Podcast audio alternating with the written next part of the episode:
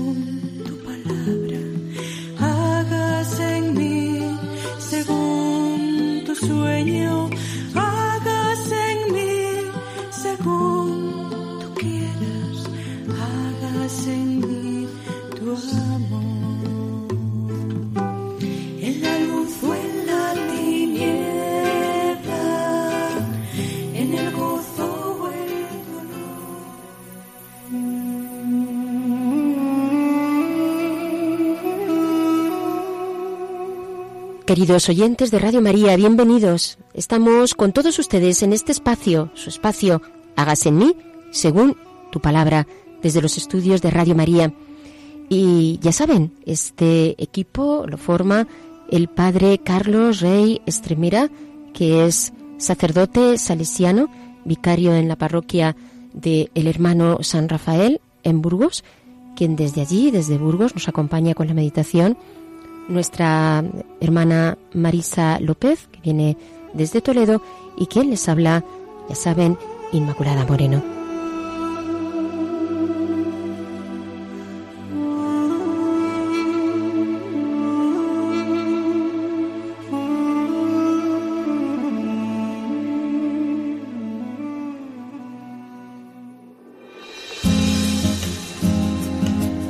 Claves para leer la Biblia.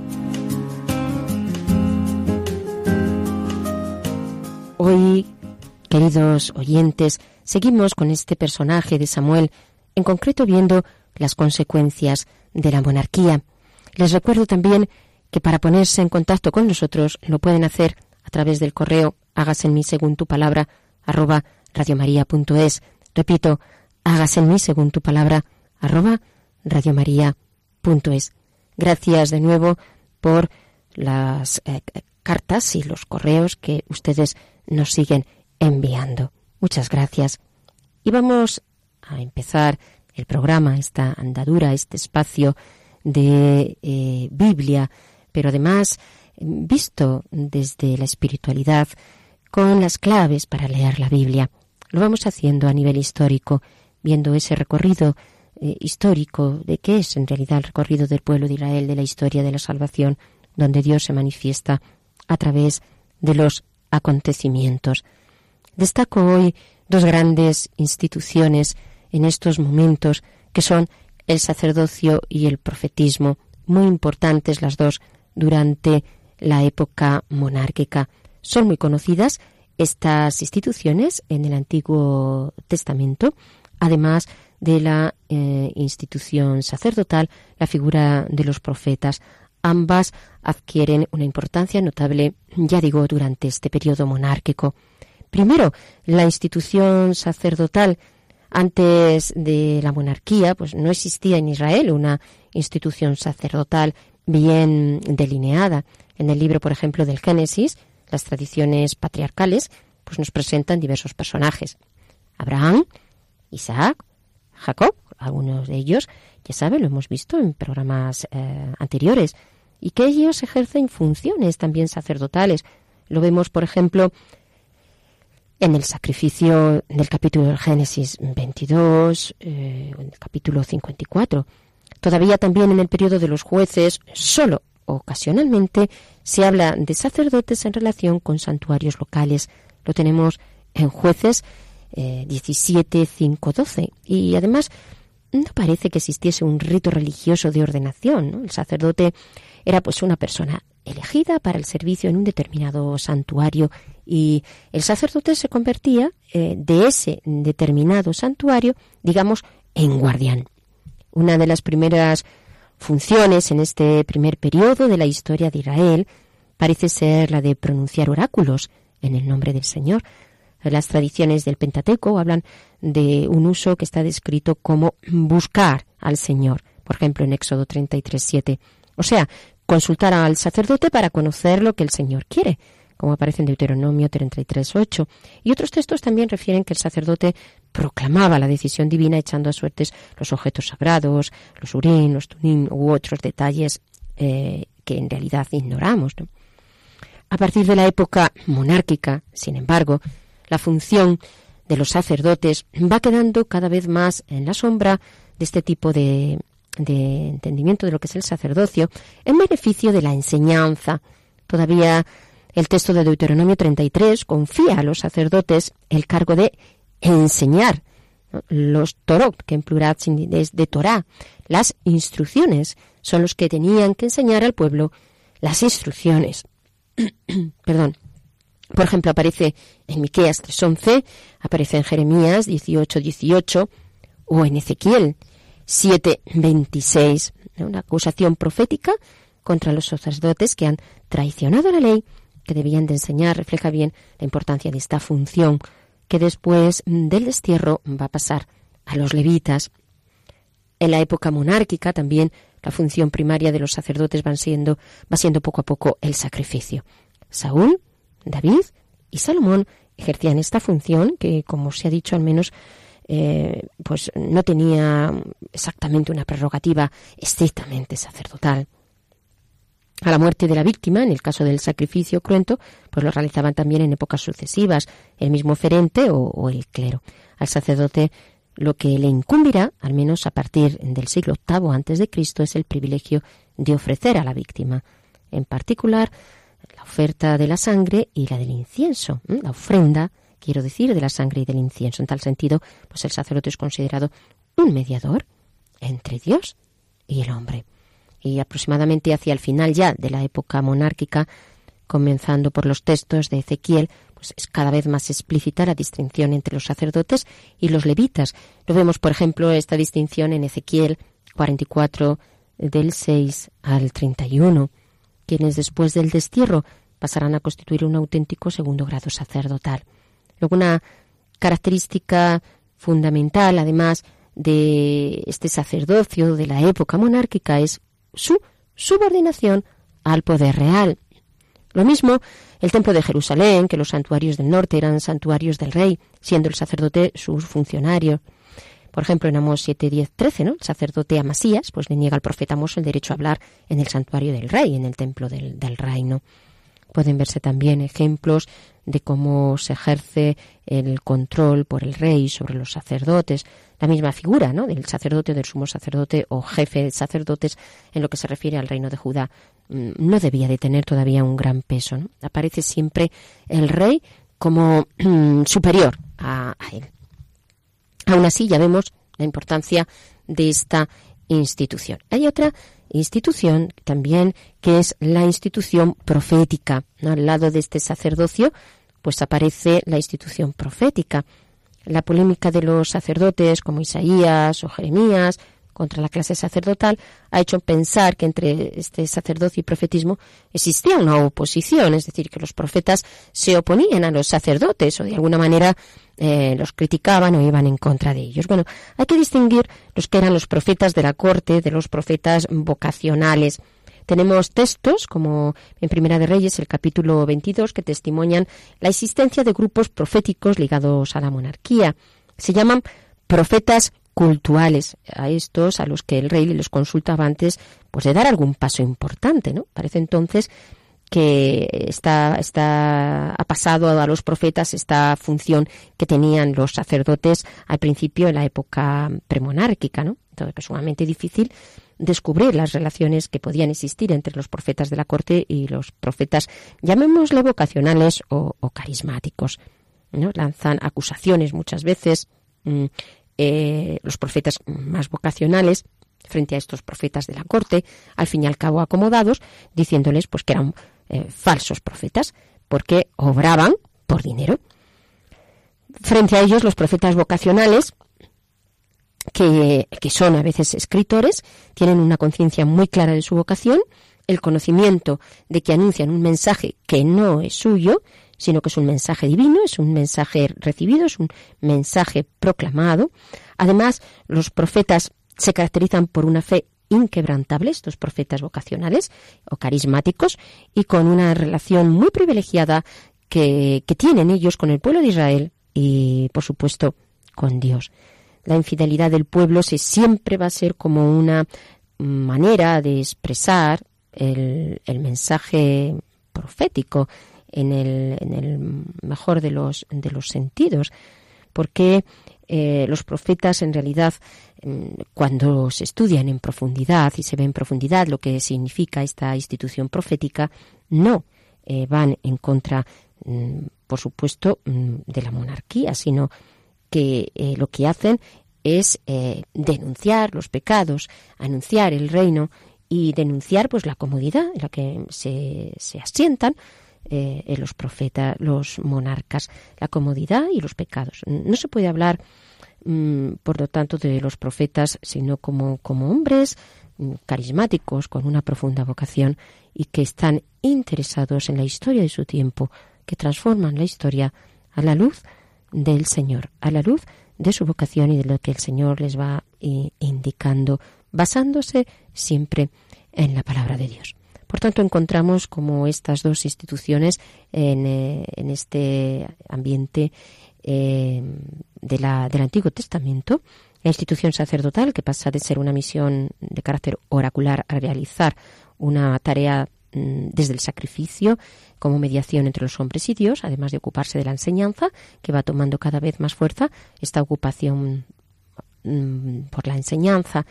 Y por su parte también están los profetas, que están por una parte los que viven en la, en la corte, pero también los que son más carismáticos, que tienen una gran vocación, que hablan desde la palabra, que proclaman la palabra, que se sienten llamados e impulsados por el Espíritu y que desde el Espíritu hablan al pueblo en el nombre del Señor. Y después, eh, queridos oyentes, de haber visto estas claves para leer en la Biblia, vamos a escuchar ahora eh, que el Señor y solo Cristo Jesús es el Rey.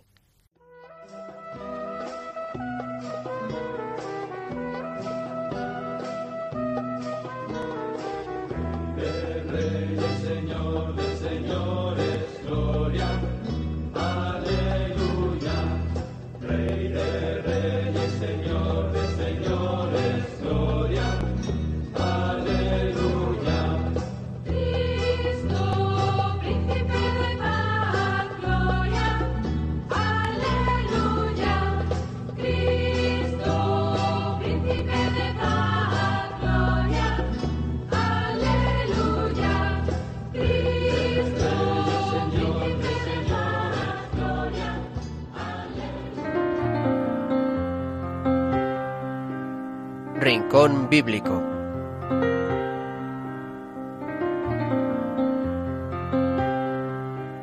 Y ahora sí, pasamos a leer el texto. Ya saben que es Marisa quien nos va a leer la palabra. Y hoy lo vamos a hacer sobre el texto de Primera de Samuel, capítulo 8. Escuchamos.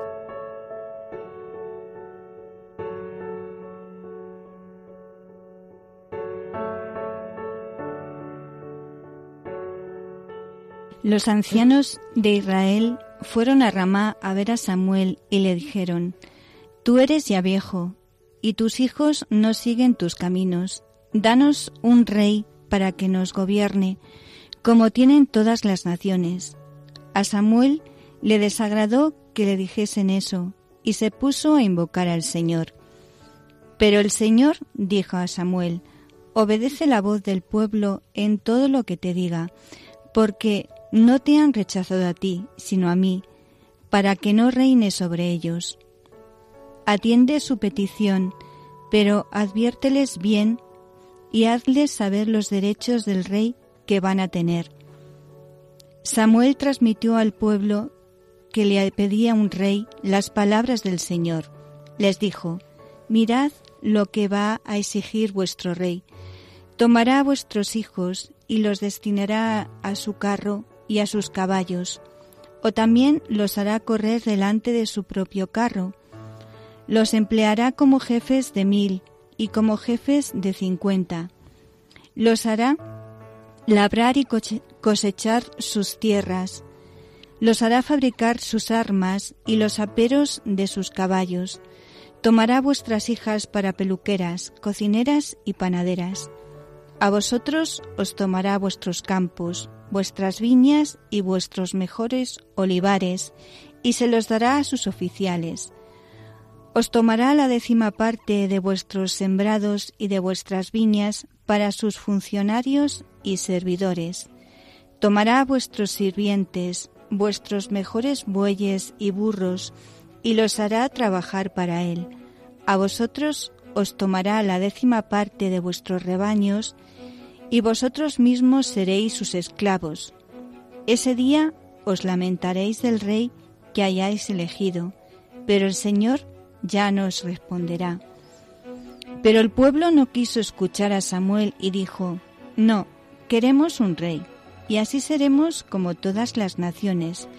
Nuestro rey nos juzgará, marchará a nuestra cabeza y combatirá nuestros combates. Samuel oyó todas las palabras del pueblo y se las transmitió al Señor. Y el Señor dijo, Atiende su petición y pon un rey sobre ellos.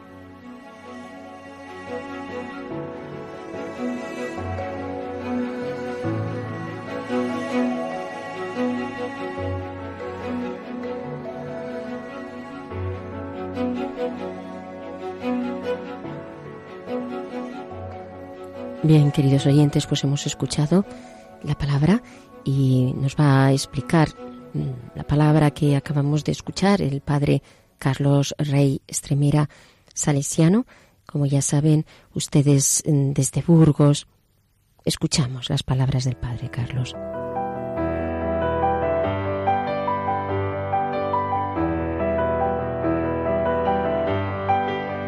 Dios al encuentro del hombre. Estimados y muy recordados amigos de Radio María, un saludo muy afectuoso a todos. Sed bienvenidos a este nuestro tercer programa sobre el profeta Samuel.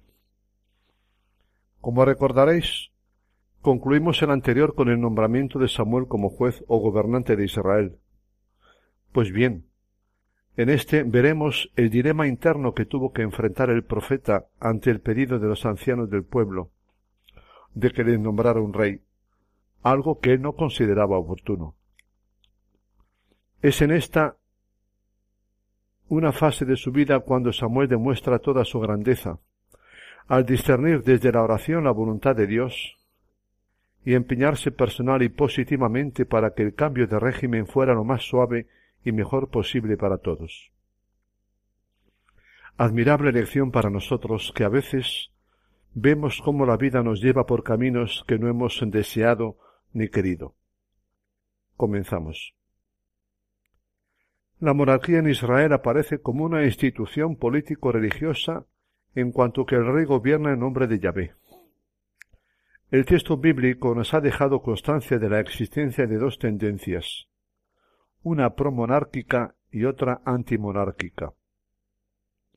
Dentro de esta última se encuentra Samuel, quien muy pronto, y a pesar de haber ungido a Saúl como primer rey por presión de los ancianos de Israel, se separó de él y se convirtió en uno de sus enemigos. La prueba suprema del carácter de una persona es cómo se comporta ante situaciones de desengaño y fracaso. Veamos, pues, cómo se portó Samuel en medio de la gran decepción que supuso para él la monarquía. Durante los años que siguieron a la gloriosa victoria de Israel sobre los filisteos, Samuel se dedicó a construir en los corazones de sus conciudadanos la conciencia de que Yahvé era el único rey de Israel. Con toda la fuerza de su carácter y la elocuencia de su oratoria, insistía en sus frecuentes viajes en que el pueblo era vasallo de Jehová. Sólo ante él debían inclinarse y sólo a él obedecer. De él recibirían instrucciones en tiempos de confusión y la victoria en las batallas. No necesitaban rey, pues Jehová era el rey. Era un ejemplo hermoso e inspirador. Pero Samuel había envejecido, y al envejecer fue perdiendo su capacidad para administrar justicia. La carga del gobierno se le volvió muy pesada y nombró a sus hijos como jueces para que le ayudaran, para que le ayudaran. Pero el resultado fue un fracaso total, pues no anduvieron los hijos por los caminos de su padre, antes se volvieron tras la avaricia, dejándose sobornar y pervirtiendo el derecho. Esto motivó que todos los ancianos de Israel vinieran a Samuel en Ramá y le dijeran He aquí que has envejecido y tus hijos no andan por tus mismos caminos. Por tanto, constitúyenos ahora un rey que nos juzgue como tienen todas a las naciones. Considerándolo desde un punto de, vista meramente humano, había muchos motivos que justificaban esta petición, pues los filisteos y otros pueblos eran una continua amenaza para Israel, y existía el temor de que el pueblo se desintegrara de nuevo a la muerte de Samuel. Pero esta solicitación no era de su agrado. No agradó a Samuel esta palabra que dijeron Danos un rey que nos juzgue, dice el texto bíblico. Bajo estas amargas circunstancias Samuel se retiró a orar y discernir. El resultado de su discernimiento fue que tendría que abandonar su querido ideal de toda su vida y acceder a lo que le pedían los ancianos. En su mente quedó la impresión nítida de que tenía que renunciar a su elevado propósito y dejar su cargo de juez para subordinarse a un rey. Dios, su poderoso amigo y confidente, le dijo Oye la voz del pueblo en todo lo que te digan. Pero al mismo tiempo su tristeza se mitigó grandemente, porque descubrió que Dios también sufría con él, y que la tristeza del corazón divino era infinitamente mayor que la suya. No te rechazan a ti, le aclara Dios a Samuel, sino que es a mí a quien han rechazado para que no reine sobre ellos. Nadie debe considerar extravagancia el atribuir sufrimiento a Dios por causa del rechazo de los corazones humanos, que rehusan su reino y tienen en poco el espíritu de su gracia. Cristo nos enseñó que Dios no es impasible ante los acontecimientos, sino que también Él anhela, sufre, ama como los padres humanos, sólo que con una intensidad divina, mucho más profunda y elevada que la nuestra. En vez de tratar de entender el pensamiento de Dios, el pueblo había tomado su propia decisión. En vez de consultar al anciano profeta, dictaron ellos mismos las normas que ya habían decidido. Bajo estas circunstancias y por instrucción directa de Dios, Samuel protestó vivamente a la embajada de ancianos, haciéndoles saber la clase de rey que tendrían.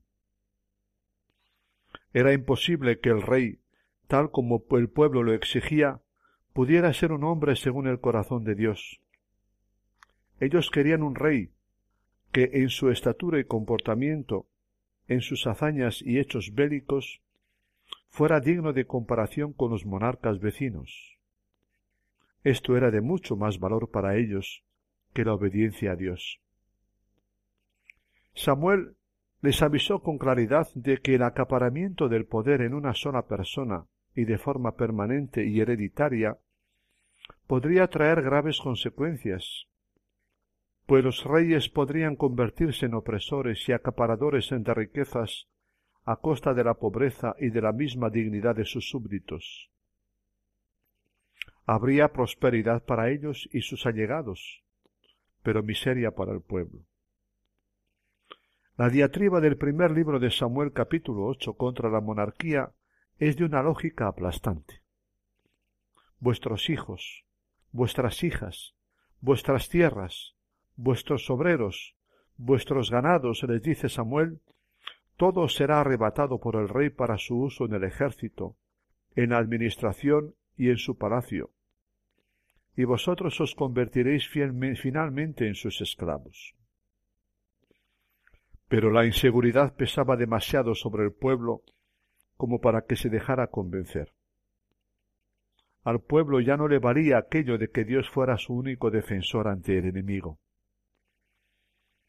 Samuel es contrario a la monarquía, pero escucha el clamor de su pueblo y respeta su decisión, concediéndole un rey a pesar de que él no estaba de acuerdo. A través de Samuel, Dios hace conocer al pueblo sus deseos de fraternidad absoluta, pero respeta su libertad y su decisión y le deja que experimenten. Hazles casos, dales un rey.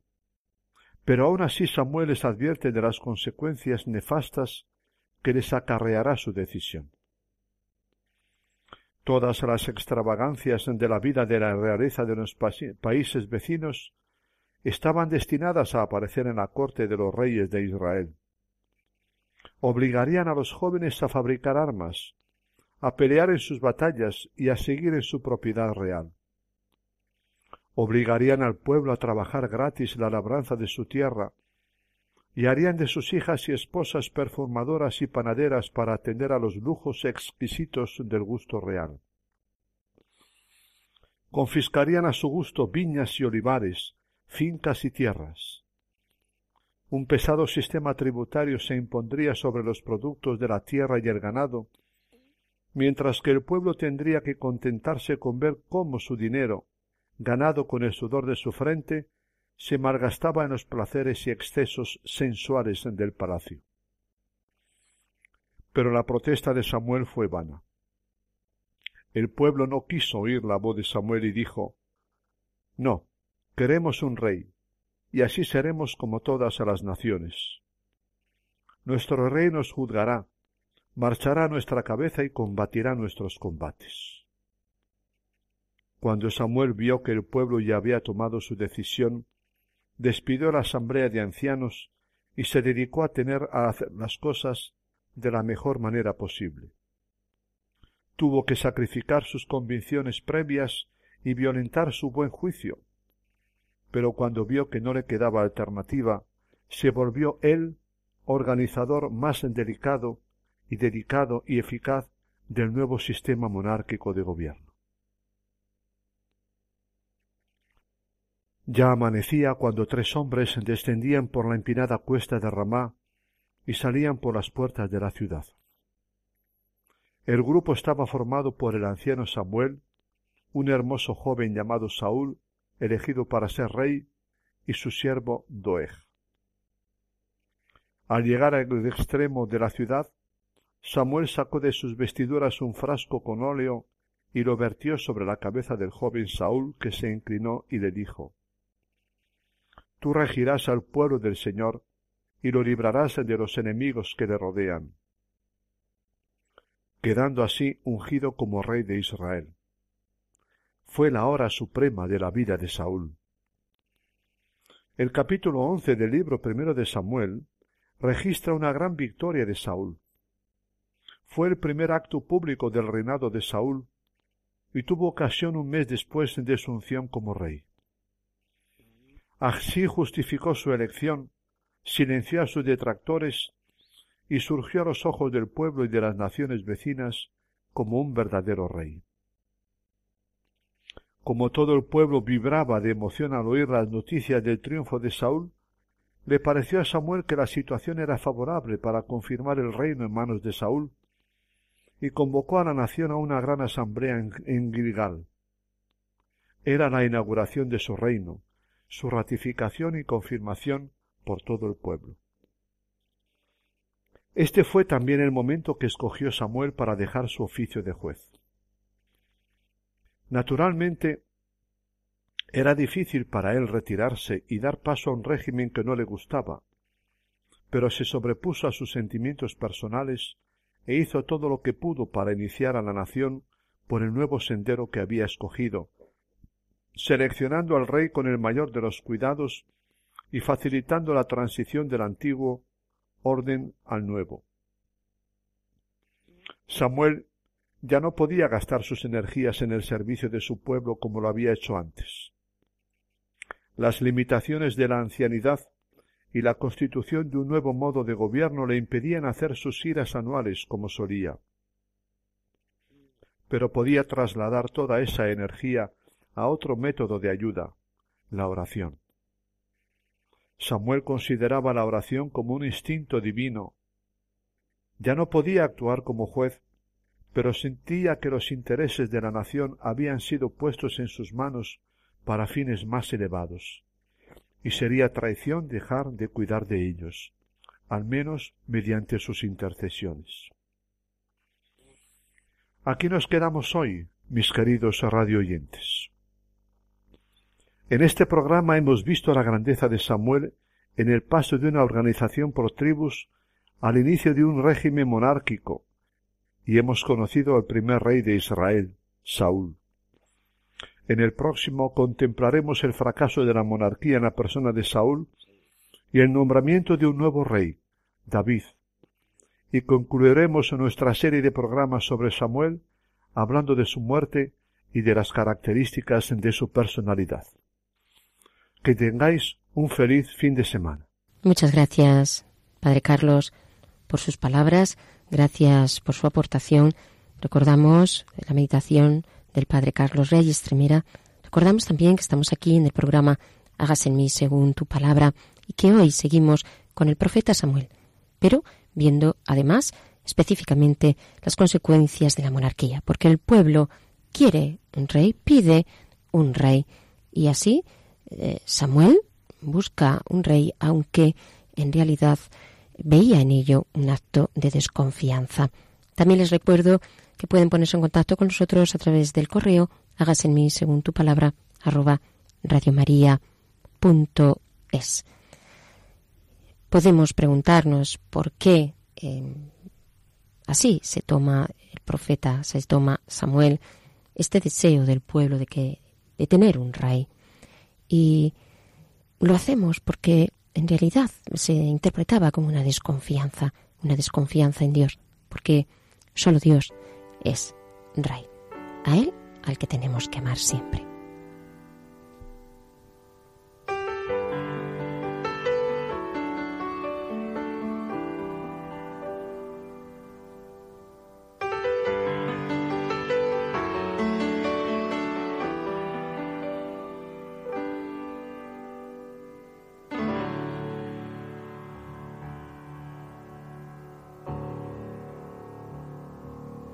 Te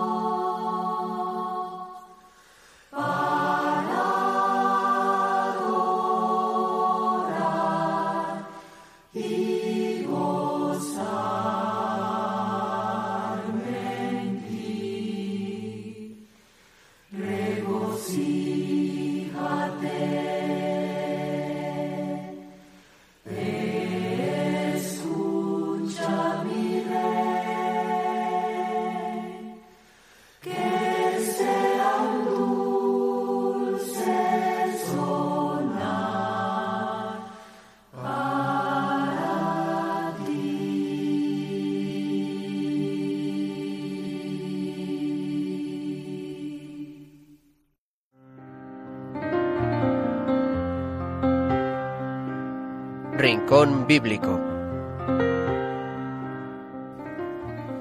Y ahora sí, pasamos al rincón bíblico que nos trae Marisa.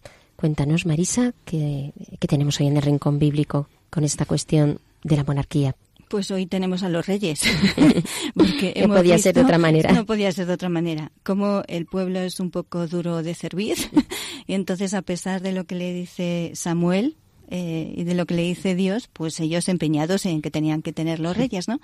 Pues vamos a ver un poco lo positivo y lo negativo de estos tres reyes, de Saúl, de David y de Salomón. Podemos ver en Saúl que de positivo, eh, pues tenía, pues, eh, ser, fue ungido por Samuel y quedó transformado en otro hombre. Su estatura era superior a los demás, lo cual significa que tenía más larga visión por eso es capaz de iniciar una nueva etapa en la historia de la salvación y sabe integrar un ejército con hombres fuertes y valerosos. Pero también tenía cosas negativas. Sufría de los nervios y por eso y eso le causaba sufrimiento a, a los demás. Envidioso de David, que era mucho más atractivo que él. No obedece a Dios y no consagra al anatema el botín de guerra, y es rechazado por Dios que prefiere la obediencia al sacrificio. Dios ya no le habla y entonces se disfraza para ir a consultar a nigromantes. Muere por su propia espada. El segundo es David. David es músico, poeta, bien parecido, pastor nacido en Belén, hijo de Jesé de la tribu de Judá. Vence a Goliat con sus propias armas y no con la armadura de Saúl. Fiel en la amistad de Jonatán, héroe de mil victorias, estratega genial, hombre según el corazón de Dios. Reconoce su pecado. Con David nace el mesianismo, antecesor de Jesús al que se le llamará el Hijo de David, y será al mismo tiempo Señor de David. Pero también tenía sus sombras y lo negativo de David. Adulteró con Besabé, la mujer del general Urías. Asesinó a Urías para quedarse con su viuda y ocultar así su pecado. Ganó todas las batallas, pero perdió la más importante contra sí mismo. Conquista Jerusalén, pero no conquista sus sentimientos ni instintos. La guerra llena sus manos con sangre y no le permite construir el templo. Y por último, Salomón, el amado de Dios, hijo de David y Besabé, famoso por su sabiduría y riqueza, edifica y consagra el templo de Jerusalén. Continúa la promesa mesiánica, antecesor de Jesús, el cual lo supera en sabiduría y riqueza. Y también eh, Salomón tiene sus cosas negativas. Se dividió su corazón, se unió, unió a mujeres extranjeras que lo llevaron a otros dioses, cayendo en la infidelidad a la alianza y arrastrando a su pueblo tras la idolatría no supo prever las consecuencias de sus acciones. Por su intransigencia y dureza, el reino se dividirá a su muerte. Pues es curioso eh, cómo el pueblo que quería estos reyes, y, es verdad que tienen cosas positivas, como fue eh, mm, Saúl, pues que pasó ahí de, de lo que venían de los profetas a la monarquía, con lo cual pues eh, supo mm, tener esa visión eh, de iniciar otra etapa en la historia de la salvación, que era pues la etapa de los reyes, ¿no? Pero eh, claro, también con eso tenía las cosas negativas y es que era un envidioso con David, ¿no? Y, y bueno, y no, no supo escuchar ni obedecer a Dios. Y eso también a nosotros eh, nos hace caer en la cuenta cuando no sabemos escuchar ni obedecer a Dios, ¿no? Cuando muchas veces no obedecemos sus mandatos y, y, hacemos lo que nosotros queremos, ¿no? Porque nos escuchamos a nosotros mismos, en el fondo, porque queremos ser... Gran pobreza, por otra parte. Gran pobreza, pero también gran, gran protagonismo. Y sí, y bueno, y también a veces puede servir, si no sirve de sabiduría para cambiar. Sí, pues sí, sí, sí, sí, sí. Pero es curioso porque aquí muchas veces el hombre de ahora hace lo que hace eh, Saúl. Va a consultar las cartas, va a consultar a personas porque como, claro, mm, no quieren consultar a Dios o no lo que quieren es manipular a Dios. Ahí está. Bien, ¿no? Entonces es lo que hizo Saúl. Yo creo que lo que quería era eh, saber las cosas y a veces hay que escuchar que Dios está en silencio. Esto Sí, sí, es algo sí. que mm, nos cuesta. y, Mm. eh, no le entendemos, no sabemos, ¿no? No, a lo mejor es que calla. Es que Dios en este momento calla y tú lo que necesitas es escuchar el silencio de Dios, acoger el silencio de Dios y, y en silencio claro que tiene un porqué, no eh, sino que tiene un porqué para nuestra vida y ahí está su manera de, de hablar. Esto yo creo que también nos pasa con personas, ¿no? También cada uno somos como somos, pero hay personas que uno le- les habla, está callada y no dice nada, Sí, sí, sí. no dice nada y bueno, luego puedes entender la, la persona que ese silencio pues puede estar diciendo también muchas cosas, ¿no? entonces eh, y, y no entendió yo creo esa confianza Saúl como para para para coger ese silencio y todo eso Para afán era fiel, querer manipularle, sí, sí. querer querer Mm. manipular a, a, a- a Dios. Y ahí Mm. estuvo su gran infidelidad que le llevó a su destrucción. En realidad la destrucción de su dinastía, porque no le sucedió Jonatán, Claro, sino, sino David, David, que, Que- fue el, el ungido de Dios. el ungido de El Dios. poeta, eh, el Ese- que era este gran hombre sí, sí. Que, que cometió grandes pecados también, Sí, no a la vez. No se ve en David como una gran, una, un gran contraste. Es un contraste, un gran contraste, pero de fondo David hay que reconocer siempre pues eh, su capacidad también para arrepentirse, porque Mm. no se ve en Saúl ni en Salomón, No. que al final eh, empezó con los ídolos y a meter allí a, A todas las mujeres, porque seguramente que aquella eh, Mm. que el regalo que le dio el Señor, que fue la sabiduría, qué gran regalo le dio el Señor que él pidió con humildad, posiblemente se le, se lo subi- se le subió un poco también a la Claro. cabeza y eso hizo pues que jugara ahí con esas situaciones que llevó a la división del reino, Mm. nada menos, ¿no? Y por lo menos David sí que se Sí. humilla, se humilla hasta hasta lo más hondo, pues para, para reconocer que pues hay que ahí está su pobreza absoluta, ¿no? Y que y que, que de esa manera Dios le, le ensalza, le, Mm. Y un gran, le restaura, vamos, claro, le vuelve a eh, restaurar. es muy bonita, pues también la, la historia que siempre escuchamos de Goliat, David contra Sí. Goliat, como eh, no va con la armadura de, de Saúl, ¿no? Ahí con toda la armadura, con la espada, con- sino va con, pues con una onda y, y, y con la confianza puesta en Dios, ¿no? Como muchas veces tenemos que ir eh, nosotros eh, cuando vamos a luchar contra un gigante, llámese gigante, cosas que, que tenemos en nuestras vidas o situaciones o Desbordantes y- de- sí, desbordantes. Entonces, eh, de alguna forma, eh, lo que nos quiere, bueno, lo que nos dice es, es eh, ir con esa sencillez, con esa confianza, con no vais a, a- a ganar con las armas a veces humanas o con las armas eh, de espadas o armaduras, sino que la batalla realmente eh, la gana Dios con Ujú, nosotros. ujú. Está claro, la Sí. gana Dios con nosotros, pero sí con, con esa confianza, con esa pequeñez y con esa esperanza de que es Él quien, quien lo lleva adelante. Y, y es bonito ¿no? ver mm, en David eh, esa eh, conciencia, ¿no?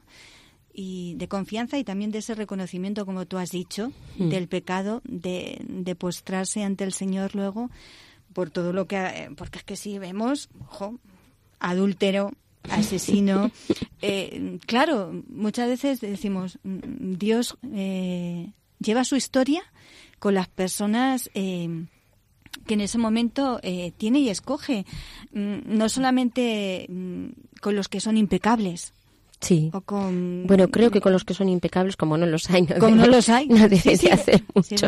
sí, sí, Quizá pero- con los que se creen, pero claro pero muchas veces pensamos serlo- que tenemos que ser como Sí, no, se ve efectivamente que, que Sí. primero la condescendencia de Dios, ¿no? Sí. Porque a través del profeta Samuel, pues más bien aquello el profeta lo interpretaba como un acto de desconfianza. Segundo, pues bueno, aquí están estos hombres con, con sus defectos y sus cualidades, sus virtudes, sus defectos y ahí, aquí, aquí están estas, estos defectos y estas cualidades y, y Dios cómo usa a estas personas para realizar su, Su plan de salvación y, y su historia. Entonces, eh, cómo Dios se hace, eh, cómo toma lo humano, toma lo humano, mm, entiende lo humano y saca de ahí su, su obra de, de salvación. Yo creo que esto nos anima mucho, Sí, porque sí, dado sí, que muchas sí, justamente, veces sí, justamente porque te hace uno ver- dice, ay, Señor, yo soy un pobre pecador y todas estas cosas que son verdad y nos damos todos estos golpes de pecho que, pues bueno, pues ahí estamos, ahí estamos en este proceso de conversión y de reconocimiento de que efectivamente somos esto, pero que si el Señor nos elige para su obra, pues ahí va a hacer él su, su proyecto de amor con cada uno de, nosotros. Pues eh, queridos oyentes, eh, efectivamente, ¿no? Creemos que el Señor en ustedes, por supuesto, también va realizando esta hora de salvación. Aquí está nuestra pobreza, pero siempre está eh, esa voluntad del Señor que se manifiesta en nuestra pequeñez. Y queremos estar en la presencia del Señor para reconocer siempre su grandeza.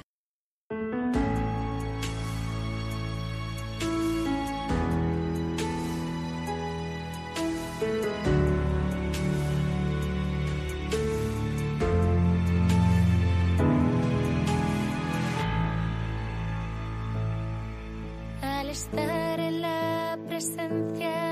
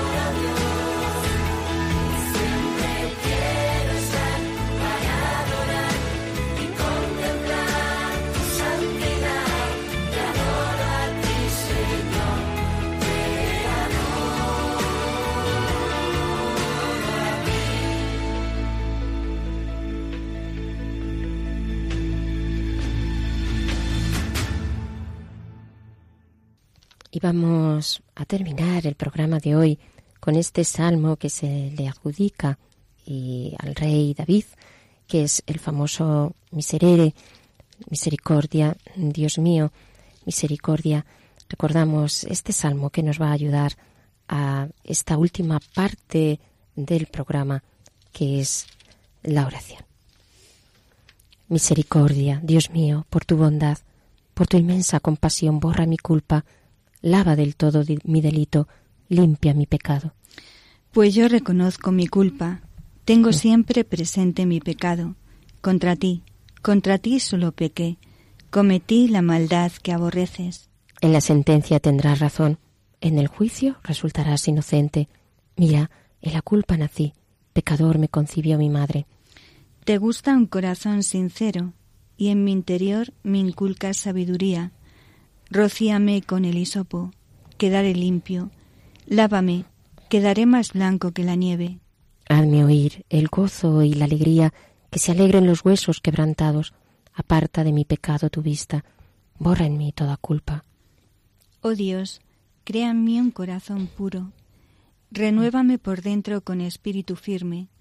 No me, no me arrojes lejos de tu rostro. No me quites tu santo espíritu.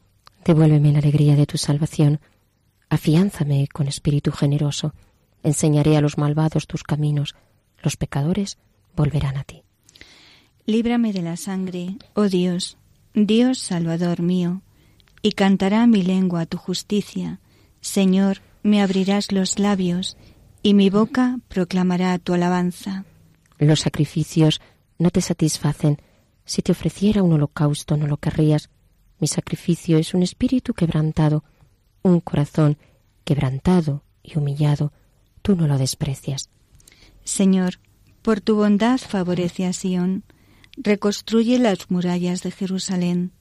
Entonces aceptarás los sacrificios rituales, ofrendas y holocaustos. Sobre tu altar se inmolarán novillos. Señor, ten misericordia de nosotros, porque tú eres el Dios lleno y rico de misericordia. Misericordia, Señor, misericordia. Borra nuestras culpas, lava del todo nuestros delitos, limpia nuestros pecados. Aquí te presentamos, Señor, todos nuestros pecados y nuestras culpas. Tú sabes lo que hay en nuestro corazón, en nuestro interior. Tú haces que nuestro corazón viva con autenticidad, sabiendo que todo lo recibimos de ti. Perdona nuestra maldad, la maldad con la que muchas veces actuamos. Mira, Señor, que soy un pecador. Señor, te presento hoy un corazón que desea ser sincero, un corazón sincero al que tú vas inculcando sabiduría. Rocíanos con tu gracia, con el hisopo de tu gracia, y haz que quedemos limpios.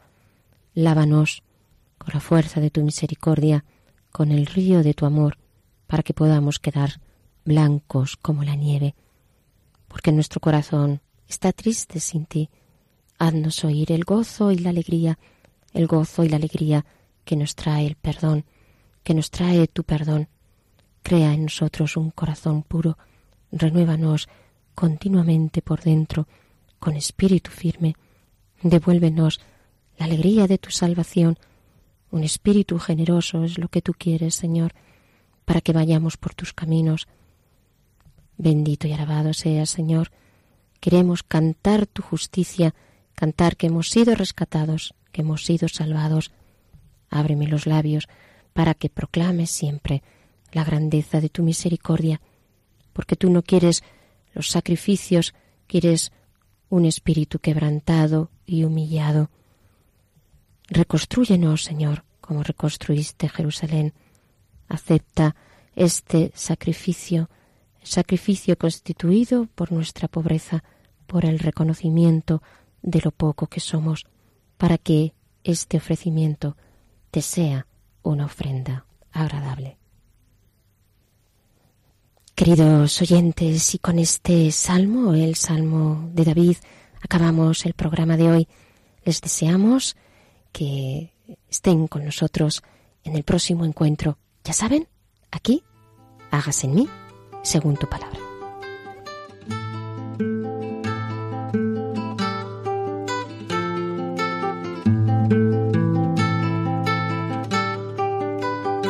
Han escuchado Hágase en mí según tu palabra, con Inmaculada Moreno.